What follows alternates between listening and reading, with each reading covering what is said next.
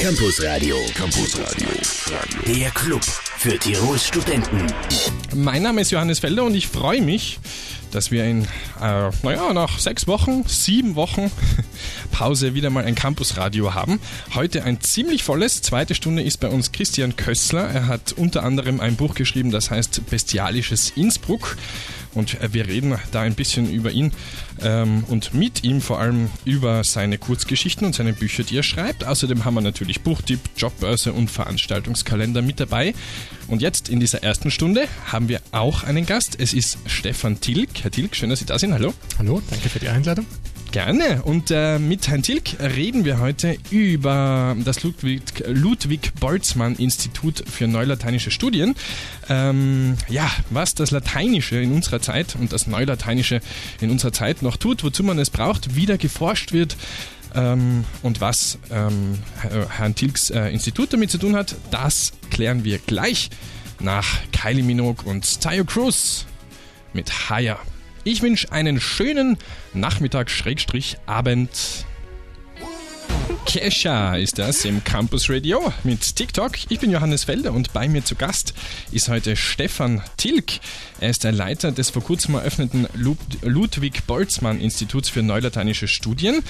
Neulateinische Studien, ähm, das erinnert jetzt den einen vielleicht an die Römer und vor allem an eine tote Sprache, ist aber nicht ganz so.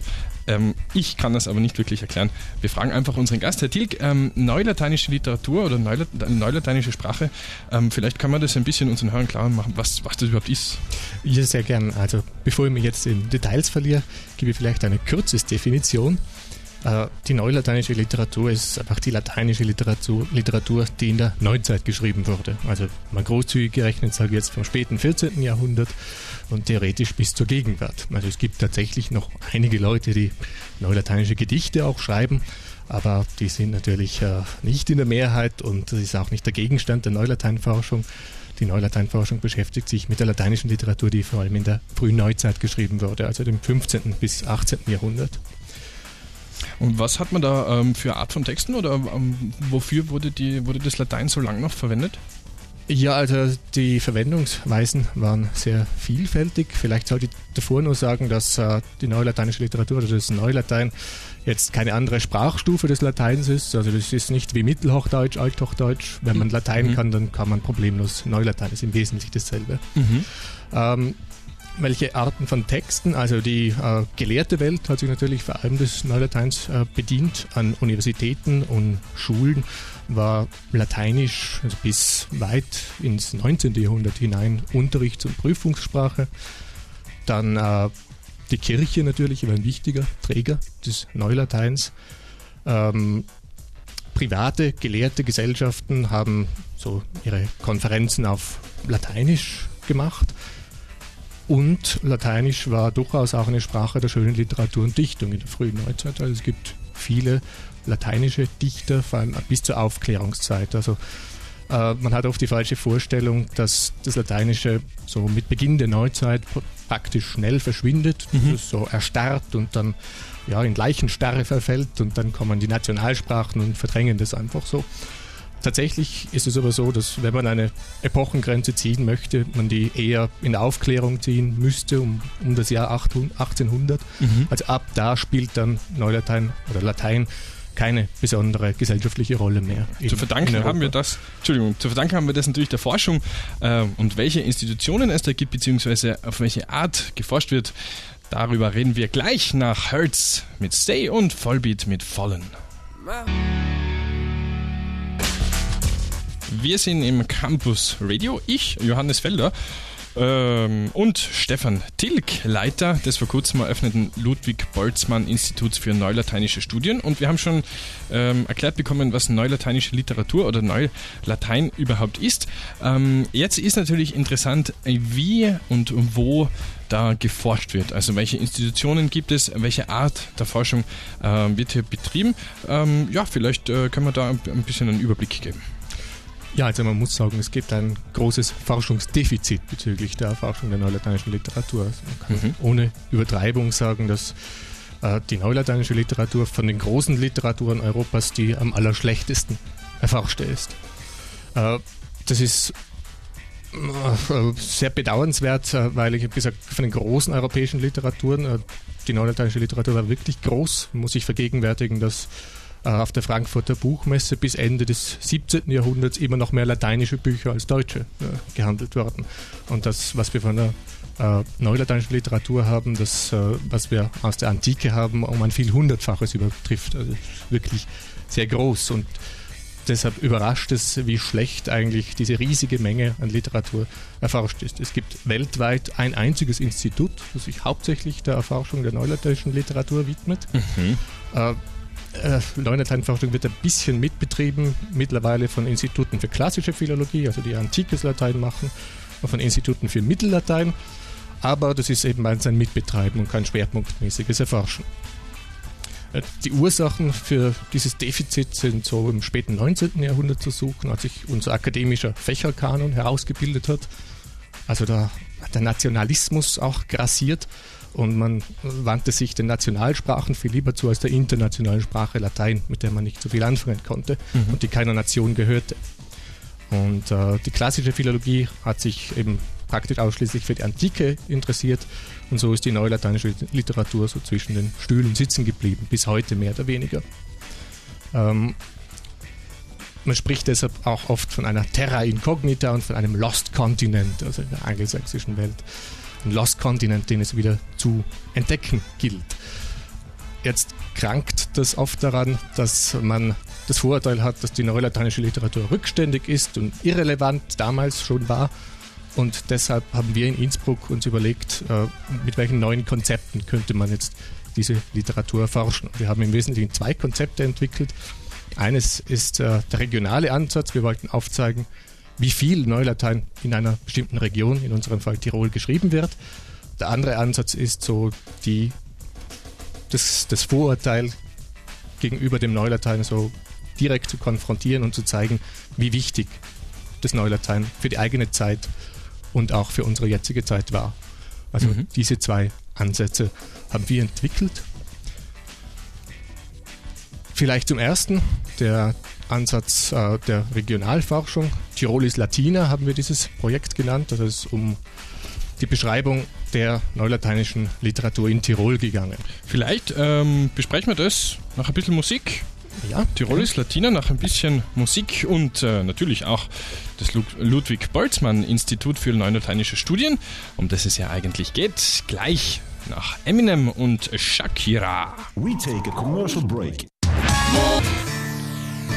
Eminem mit Spacebound ist das. Und wir sind im Campus Radio. Gegenüber von mir sitzt Stefan Tilk und ich bin Johannes Felder.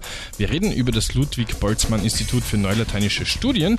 Und äh, jetzt haben wir natürlich über neulateinische Literatur und ähm, auch Neulatein in der Forschung geredet. Und ähm, da habe ich unterbrochen ähm, und ein bisschen Musik reingespielt, aber jetzt reden wir natürlich drüber. Ähm, Tirolis Latina, ähm, ein Forschungsprojekt, ähm, das dem ähm, Ludwig Boltzmann Institut vorangegangen ist. worum ist es da genau gegangen? Ja, wir haben uns gedacht, man müsste einer größeren Öff Öffentlichkeit mal so richtig vor Augen stellen, wie viel lateinische Literatur wirklich in einer Region in der Neuzeit produziert wurde wie vielfältig dieses Material ist und wie originell die neulateinische Literatur auch sein kann. Und äh, wie eng sie mit der Geschichte und Kultur einer bestimmten Region auch verbunden ist in der Neuzeit. Äh, was wir dann alles gefunden haben, das hat uns selber überrascht. Also wir sind in einem achtjährigen Projekt, sind wir dann auf insgesamt 2000 Autoren mit über 7000 Werken gekommen, hm. wobei die Definition eines Werks schwierig ist. Also wir haben da alles drin, von einem Brief bis zu einem sieben äh, bändigen Wälzer. Das ist alles ein Werk, aber die Masse ist trotzdem sehr beeindruckend. Hm. Das Ganze war also ein äh, Forschungsprojekt, das vom Fonds zur Förderung der wissenschaftlichen Forschung finanziert wurde. Von mhm. 2002 bis 2008 wurde dann noch äh, ein bisschen verlängert. Und zurzeit befindet sich äh, dieses Projekt in einer Redaktionsphase. Das heißt, das Endprodukt befindet sich in einer, einer Redaktionsphase. Das Endprodukt ist eine dicke, zweibändige Geschichte der lateinischen Literatur in Tirol, mhm. die sich hauptsächlich mit der neulateinischen Literatur Tirols auseinandersetzt. Und diese zwei Bände werden 2012 dann im Böhlau Verlag erscheinen, wenn ich hier gleich ein bisschen Werbung machen darf dafür. Ja, gerne. Äh, jetzt, was hat das so wissenschaftlich gebracht? Also eine ganze Reihe von neuen Erkenntnissen. Grundsätzlich ist mal zu sagen, dass es bisher diesen Ansatz noch nicht gegeben hat, dass man in einer Region so in die Tiefe gegangen ist und so wirklich systematisch gesucht hat, was alles geschrieben wurde. Äh, wir wissen jetzt besser, in welchen Zentren äh, neulateinische Literatur produziert wurde. Also die Höfe sind da ganz wichtig, die natürlich repräsentieren mussten und Latein war eine repräsentative Sprache. Da hat man sich gern der lateinischen Literatur bedient. Klöster sind natürlich Zentren. Im Heiligen Land Tirol gibt es ja jede Menge Klöster und jede, jedes Kloster hat eine Schule betrieben und der ganze Wissenschaftsbetrieb in den Klöstern ist auch lateinisch gelaufen. Mhm. Schulen habe ich jetzt schon gesagt, da gibt es außerhalb der Klöster natürlich auch welche, vor allem die Jesuitengymnasien in Innsbruck, Hall und Trient sind da zu erwähnen.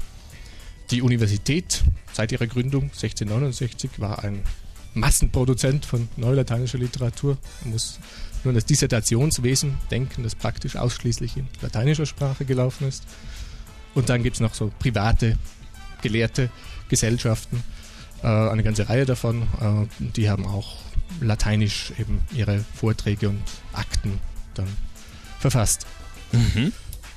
Wenn wir noch Zeit haben, kann ich noch ein paar kleine Gusto-Stücke vorstellen, die ja, wir gefunden gerne. haben. Mhm. Also zum Beispiel gibt es einen Text von Lukas Geizkofler, ein geborener Sterzinger, der heißt De miseriis studiosorum declamatio, also Rede über das Elend der Studenten. Aha, ja, sehr ja. gut. Und da beschreibt er wirklich aus eigener Erfahrung teilweise auch, wie miserabel es den Studenten damals gegangen ist. Er übertreibt natürlich manchmal auch maßlos, sagt, man verdient danach schlecht und man studiert jahrelang und es bringt dann doch nichts. Und er beschreibt auch die Gefahren eines Wanderlebens und ein Höhepunkt ist dann, wie er einen Pariser Bäcker beschreibt, der einen polnischen Studenten nicht nur ausnimmt, sondern aus Geldgier dann sogar ermordet, kaltblütig ermordet und um die Leiche verschwinden zu lassen, verarbeitet sie der Bäcker dann zu Pasteten. Also damit unsere Zuhörer niemanden ermorden müssen aus Geldgier, gibt's äh, in der zweiten Stunde das hier. Die Campusradio Jobbörse in Kooperation mit der ÖH Innsbruck. Mhm. Und jetzt Pitbull und T-Pain. Und dann reden wir weiter über neulateinische Studien, das Ludwig-Boltzmann-Institut und Stefan Tilk. Mr. Worldwide. Campus Radio. Campus Radio. Der Club für Tirols Studenten. Christian Kössler ist jetzt bei mir im Studio. Christian, hallo. Schönen guten Abend. Das war jetzt, das war jetzt gut rein, rein gesagt, oder? Keine, keine wie auch immer Arten der Einleitung. Christian Kössler ist heute bei uns und wir reden heute ein bisschen ähm, über dein, ähm, ja, über deine literarische Produkte, die du da mitgebracht hast. Ich habe da zwei Bücher vor mir. Hm, eventuell verlosen wir da eins von denen, das wissen wir aber noch nicht so genau. Und ähm, ja, dann werden wir natürlich reden, wie das so ist als ähm, Innsbrucker und Tiroler Autor.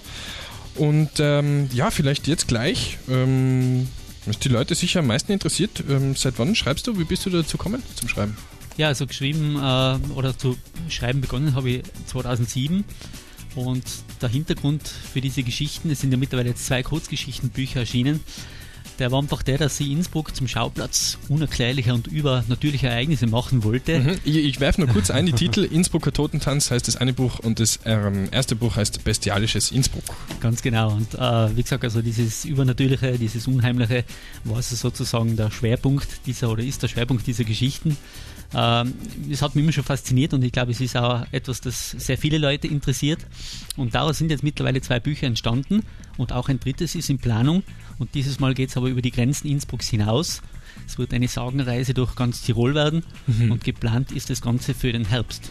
Mhm, also wir können im Herbst, ja, da ist es eine gute, gute, gutes, ähm, gute Zeit für gut, ja. düstere Geschichten der Herbst, ja. Ähm, ja, ich würde sagen, wir spielen ein bisschen Musik und dann reden wir gleich weiter mit Christian Kössler. Das hier sind Element of Crime mit Delmenhorst und damit starten wir in die zweite Stunde Campus Radio. Danach DJ Lazar mit Julia. Ein Musikwunsch von unserem Gast. Hast du da eine CD oder ist dir das so quasi Nein, direkt? Das ist einfach ein, ein tolles Lied. Fällt mir gut. Gleich jetzt im Campus Radio. Ich bin jetzt immer Julia. DJ Lazar mit Julia war das und wir sind im Campus Radio.